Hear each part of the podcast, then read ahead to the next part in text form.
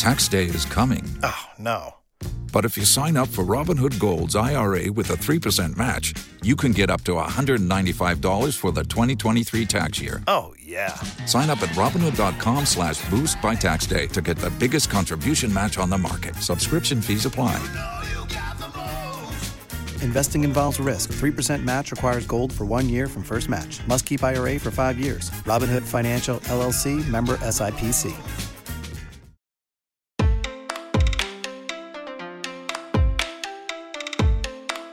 Ao longo dos nossos últimos episódios, falamos sobre os avanços legislativos que possibilitaram um sistema de garantia de direitos para as crianças e adolescentes. Contudo, mesmo com esses avanços, a implementação prática desses direitos ainda passa por desafios que prejudicam o pleno desenvolvimento desses indivíduos. O cenário de violação de direitos favorece as condições de vulnerabilidade desse grupo. Uma possível consequência desse contexto de violação de direitos das crianças e dos adolescentes no nosso país é a aplicação das chamadas medidas socioeducativas, que, segundo dados de 2018 do Conselho Nacional de Justiça, atingem mais de 22 mil jovens. Então, para entender melhor o que são as medidas socioeducativas e qual a sua relação com os desafios enfrentados pelas crianças e adolescentes na garantia dos seus direitos fundamentais, hoje vamos conversar com a Karine Esposato, professora da Universidade Federal do Sergipe. Esse é um episódio do Projeto Equidade, uma parceria entre o Instituto Matos Filho, o Politize e a Cívicos, onde explicamos de forma simples e descomplicada tudo o que você precisa saber sobre os direitos humanos. Vamos nessa?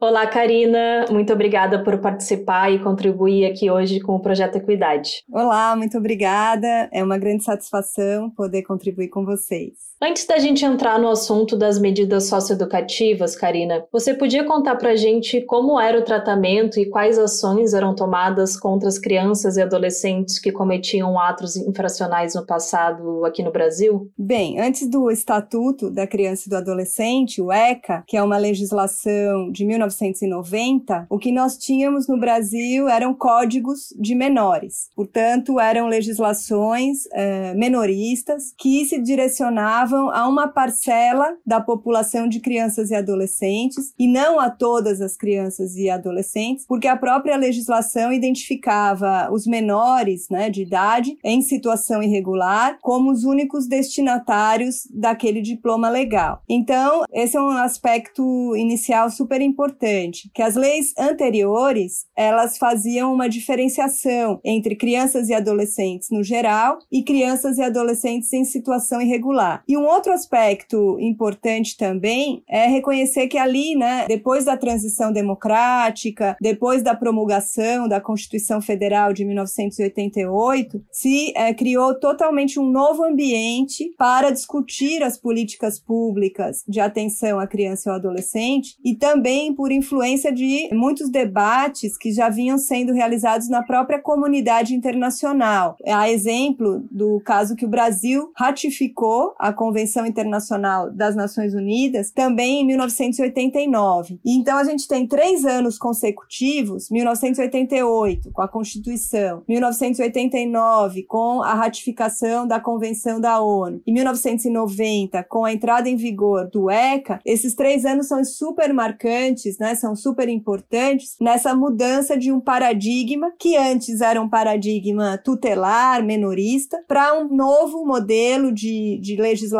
e um novo modelo de atenção que a gente costuma dizer como um modelo garantista, porque ele traz um conjunto de garantias realmente concretas para a efetivação dos direitos de crianças e adolescentes. Então isso faz toda a diferença. Antes a gente tinha uma lei que era uma legislação que diferenciava grupos de crianças e adolescentes, que os considerava né, em situação irregular e que por força disso, de certo modo, também autorizava que os juízes chamados né, juízes de menores adotassem medidas que lhes parecesse a melhor saída, mas sem um processo de contraditório, de ampla defesa, eh, de discussão realmente de política pública também. Então a gente tem um, uma mudança muito grande, né, muito expressiva e significativa a partir da nova lei do ECA e também dessa conjuntura, vamos dizer assim, democrática que se instala no país a partir da Constituição Federal. E o que são as medidas socioeducativas? Quando e por que elas surgiram? As medidas são medidas sancionatórias, são medidas judiciais que são aplicáveis quando um adolescente, ou seja, uma pessoa uh, entre 12 e 18 anos incompletos, vem a cometer uma infração penal, o que nós chamamos de um ato infracional, que na verdade é toda conduta né, descrita como crime ou contravenção. E essas medidas, então, judiciais, elas funcionam como uma resposta,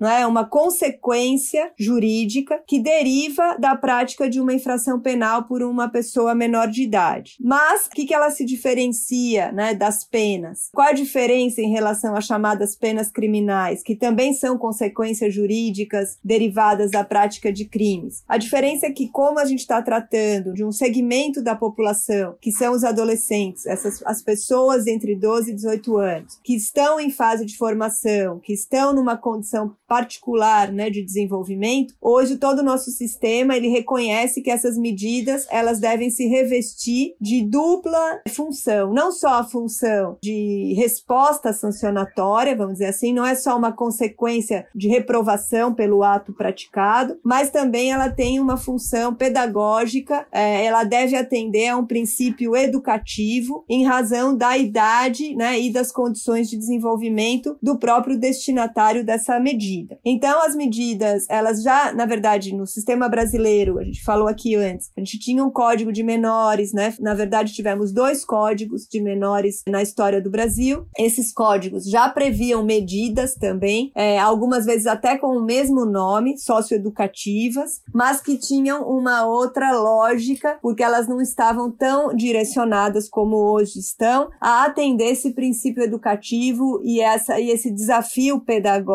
que a gente também reconhece hoje no, no sistema. Enfim, é, um adolescente que vem a cometer um crime, ele tem uma situação de vulnerabilidade que precisa ser enfrentada para além da retribuição eventualmente que se queira também realizar em razão da prática do delito, né, por essa pessoa. Então as medidas socioeducativas elas acabam sendo essa essa ferramenta, esse instrumento de responsabilização do adolescente quando comete um crime, mas ao mesmo tempo é um instrumento também de inserção social, de ressocialização, né, e de até, como a gente costuma dizer mais recentemente, deve ser um instrumento de diminuição da própria vulnerabilidade que esse adolescente apresenta na sua trajetória de vida. E para você, qual a importância e a efetividade dessas medidas na proteção integral dos adolescentes? Elas cumprem o objetivo que se propõe? Primeiro, eu gostaria de dizer assim, eu considero que as medidas socioeducativas e todo esse sistema hoje que nós temos, nós temos um sistema nacional de atendimento socioeducativo hoje no Brasil, configurado por uma nova lei também de 2012, a lei do SINASE, que distribui as competências entre os estados, os municípios, o governo federal, ou seja, o que cada ente público deve cumprir e quais são as suas obrigações institucionais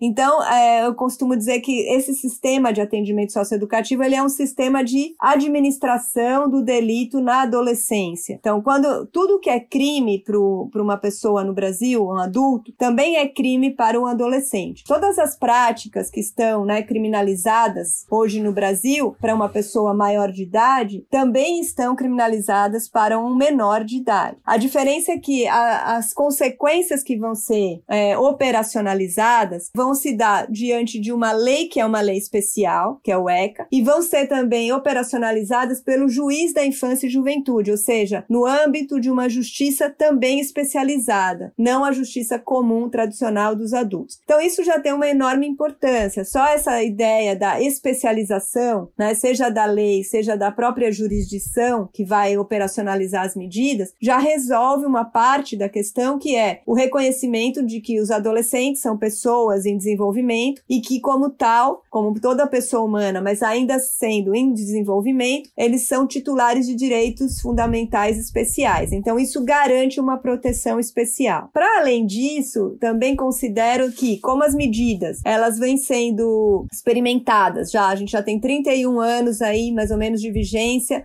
do ECA. É, uma série de experiências é, em diferentes direções, mas já temos um, um acervo, né, já temos um, uma ideia das experiências melhor sucedidas daquelas que deram mais certo. Né? Elas mostram que as, aquelas políticas socioeducativas, né, e portanto as próprias medidas, que reconhecem a participação da comunidade, da família, né, e que se dão mais fortemente no espaço do território onde esses adolescentes vivem, elas tendem a ser mais efetivas e mais bem-sucedidas. Então, esse conjunto, vamos dizer, seja pela questão da especialização, seja porque as medidas elas contemplam uma forte participação comunitária comunitária e social na sua própria execução. E é isso que vai dar uh, e vai garantir, vamos dizer assim, uma maior proteção integral aos adolescentes, atendendo vamos dizer assim, as suas necessidades pessoais e pedagógicas, de acordo com a sua idade, né, com a sua história de vida, com o caso concreto, podemos dizer assim. Então, as medidas elas nos oferecem esse conjunto de possibilidades. E hoje a gente já tem um, uma experiência recolhida, né, e sistematizada no Brasil por várias pesquisas, o próprio sistema de atendimento, que vai mostrando esses caminhos que parecem ser os mais frutíferos, os caminhos que estão mostrando melhores resultados hoje no atendimento dos adolescentes. Karina, é possível considerar que existe relação entre a violação de direito das crianças e dos adolescentes, como por exemplo a falta de acesso ao ensino, com a prática de atos infracionais por esses indivíduos? Por quê? Sim, é possível. Acredito que essa é uma relação de forte influência, né? Há uma forte influência das condições socioeconômicas dos adolescentes e a prática de atos infracionais. Primeiro, porque os próprios atos praticados, quando a gente vai analisar qual é a natureza desses atos e desses delitos, nós constatamos que são, em sua maioria, atos praticados contra o patrimônio. Então, há uma grande concentração né, de atos infracionais equiparados aos crimes de roubo, de furto, práticas, portanto, que são muito vinculadas a uma condição de pobreza, de vulnerabilidade social. E com o crescimento também do tráfico de drogas, a gente também observa que a concentração dessas ações, né, sejam contra o patrimônio, sejam relacionadas ao tráfico, realmente reforçam essa condição de uma grande parte dos adolescentes envolvidos com a prática de atos infracionais, é uma condição socioeconômica vulnerável e de condições de vida muito precárias. Então, é, isso também acaba sendo um, um indicativo né, de como as políticas podem buscar diminuir esse nível de vulnerabilidade dos adolescentes. Quando a gente analisa também o perfil não só do ato praticado, mas o perfil do adolescente ou da adolescente envolvida com práticas de atos infracionais, a gente verifica uma grande defasagem escolar. Né? Hoje há uma média de mais de cinco anos de defasagem escolar entre os adolescentes envolvidos com a prática de atos infracionais. Então a gente percebe claramente, é visível, a olho nu, que esse adolescente ou essa adolescente são pessoas que tiveram privações e restrições de direitos na sua infância, na sua própria adolescência, e muitas restrições e violações de direitos estão justamente nesse campo, é, seja de ter uma alimentação adequada, uma moradia digna, acesso à educação e não só o acesso, mas poder permanecer na escola, né, e adquirir conhecimento dentro da sua faixa etária. Então, são elementos hoje que, de alguma forma, indicam quem é esse adolescente e quando a gente olha para esse universo de fatores, a gente vê uma pessoa, então, que já passou por várias violações de direitos e que demonstra ainda também uma falência, uma fragilidade das políticas públicas de atenção básica e das chamadas políticas de proteção também. Então, há uma relação fortíssima de influência, é, sem dúvida alguma, nessas condições e nessas privações de direitos, né, com a prática de atos infracionais. Infracionais. Por último, na sua visão, o que o Estado e a sociedade devem fazer para prevenir que jovens cometam atos infracionais e sejam submetidos a medidas socioeducativas? A gente costuma dizer que há um tripé de proteção dos direitos da criança e do adolescente. A Constituição, ela fala em direitos da criança e do adolescente são de responsabilidade da família, do Estado e da sociedade. Portanto, esse chamado tripé né, de proteção indica que um primeiro nível de atenção deve ser dado às condições de vida nas famílias. Então, hoje não há, não há como pensar numa prevenção à prática de atos infracionais ou até mesmo pensar na ideia de ampliação de direitos de adolescentes sem reconhecer a importância de ampliar os direitos da família desse adolescente, que essa família ela seja atendida nas suas necessidades. Por isso políticas de transferência de renda, por exemplo, são tão importantes, são tão essenciais. Como a gente teve o Bolsa Família e agora temos novas políticas, né, com novos nomes, mas cuja lógica é mais ou menos a mesma, que é ajudar a família, né, transferir para a família alguma renda vinculada à participação dessa família na forma de induzir que, que os seus próprios filhos continuem na escola, que também é um espaço por excelência de proteção. Então, eu começaria dizendo, assim, as políticas de transferência de renda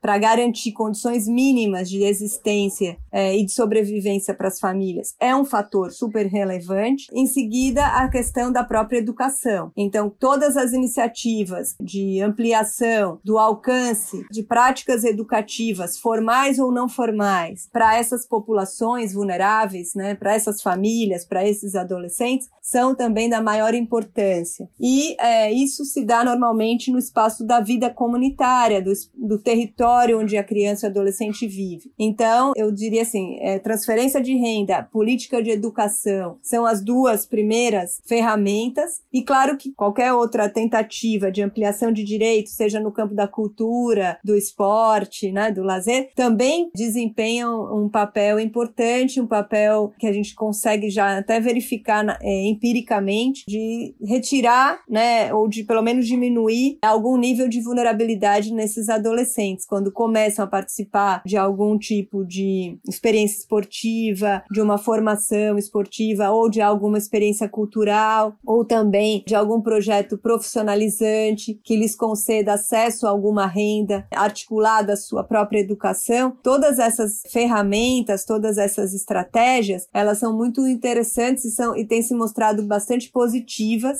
na diminuição da prática de atos infracionais.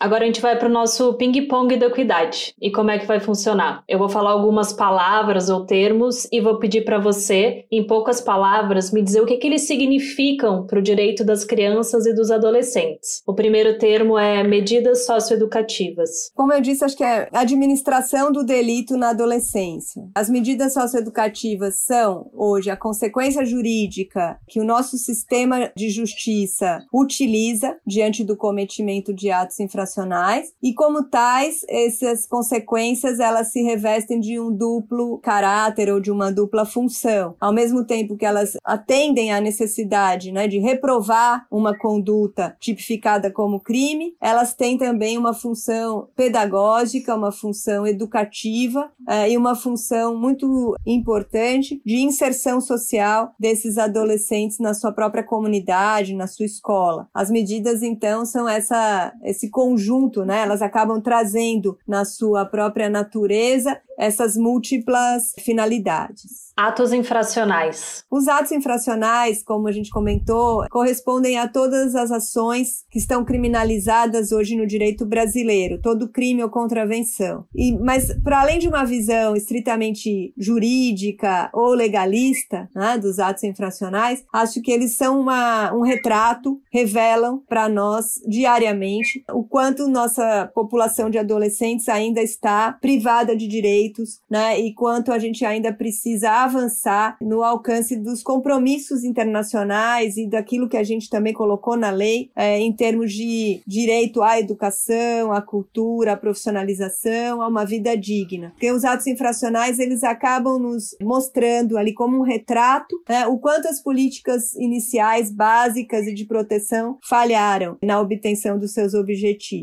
Violação de direitos. A violação de direitos é, é um desafio persistente né, na nossa democracia brasileira. E no caso das crianças e dos adolescentes, é algo assim bastante desafiador quando a gente olha em diferentes ciclos da vida da criança e do adolescente. Também há diferentes é, níveis de violação: é, a, o direito à saúde, o direito à escola, o direito à profissionalização, o direito a um emprego, a um primeiro emprego. Então a gente tem hoje ainda um desafio muito grande na democracia brasileira de colocar em prática aquilo que as nossas leis já desenharam como o, digamos assim, o nosso programa de ação. A gente não, não falta hoje mais lei nessa matéria, mas sim agora o que a gente precisa é ter orçamento público e ter também direcionamento de recursos, investimentos também é, de outros setores, não só é, estatais, mas as, as empresas, os, a nível comunitário também, enfim, diferentes papéis podem ser é, articulados para somar nessa grande aventura que vai ser colocar em prática o, o, próprio Estatuto da Criança e do Adolescente e aquilo que a gente é, estabeleceu ali como horizonte, né, para que se quer atingir. Políticas públicas. As políticas públicas, pra, às vezes, é, a um, um cidadão comum, a um leigo, pode parecer algo muito distante. Nossa, esse debate, o que, que é política política pública, o que, que é orçamento. Mas a, a, realidade é que a gente, diariamente, na hora que a gente acorda, né,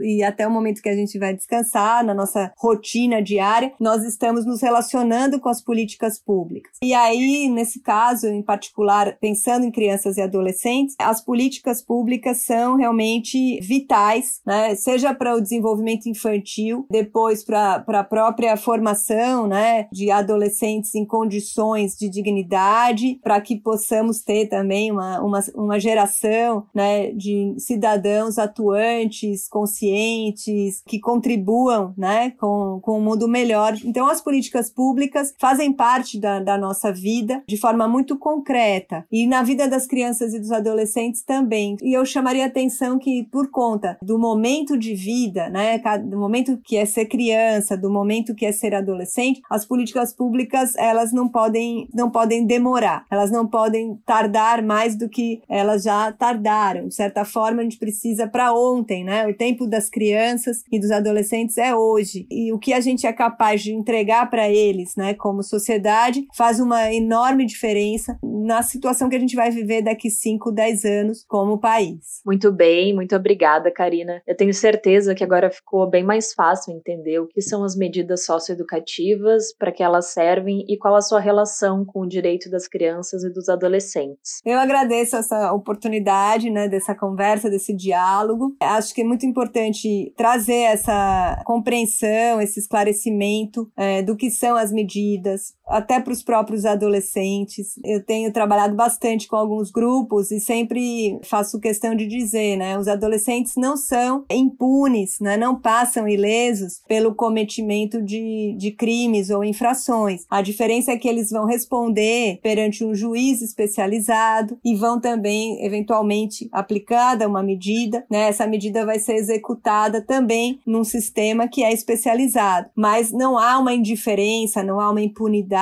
em relação a isso. Isso, por um lado, é muito importante a gente trazer esse nível de esclarecimento. Por outro, discutir com a sociedade e com os diferentes segmentos sociais o que cada um pode fazer para melhorar a qualidade dessas medidas, para melhorar é, o impacto positivo dessas medidas socioeducativas, que elas não sejam né, um reforço da exclusão, mas ao contrário, que elas sejam uma possibilidade efetiva de inclusão social, né, de ruptura ruptura com a criminalidade e construir um novo projeto de vida com esses adolescentes. Que a grande questão é essa e todos, de alguma forma, todos nós temos alguma coisa positiva para oferecer dentro das nossas capacidades, dentro das nossas instituições. Então, esse tema acho que é da maior importância porque quanto mais gente, quanto mais atores sociais estiverem engajados, certamente a gente vai ter melhores condições de atingir bons resultados.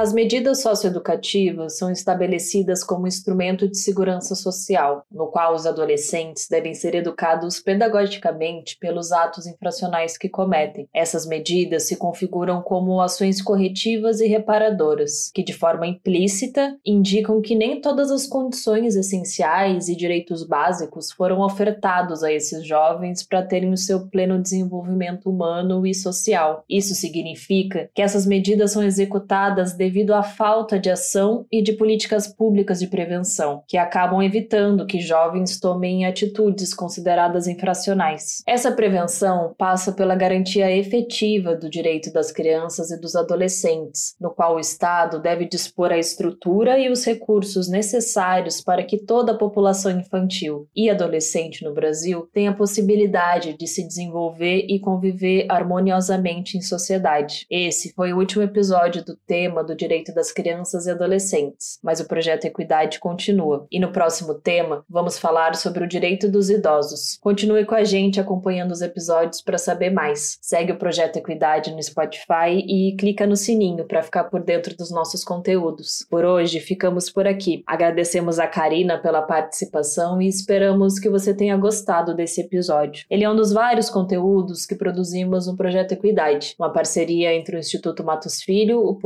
Politize e a Cívicos. Além desse podcast, você também pode conferir os nossos conteúdos em formato de texto e de vídeo. Acesse a página do projeto no portal do Politize e confira tudo o que você precisa saber sobre os direitos humanos. Até a próxima!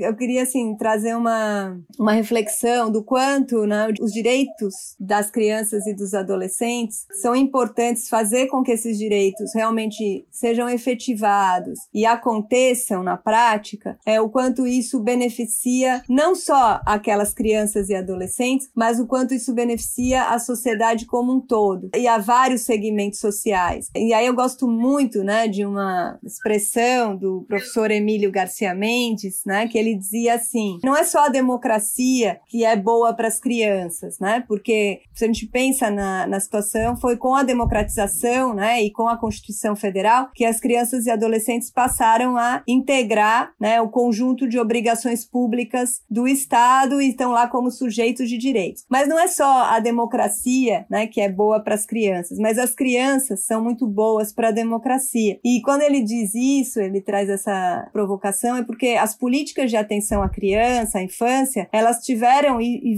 tendo é, uma repercussão positiva na ampliação do direito das mulheres, na ampliação dos direitos dos idosos, porque passa também por uma compreensão de que a cada momento da nossa vida a gente tem necessidades específicas a serem atendidas. Então, ao movimento negro de modo geral, ao movimento LGBTQIA+. Então, quer dizer, fazer os direitos de crianças e adolescentes avançarem faz com que todos nós possamos avançar por mais democracia, por mais direitos. É, não significa diminuir direitos, ao contrário, é algo que provoca uma repercussão positiva né, em toda a sociedade.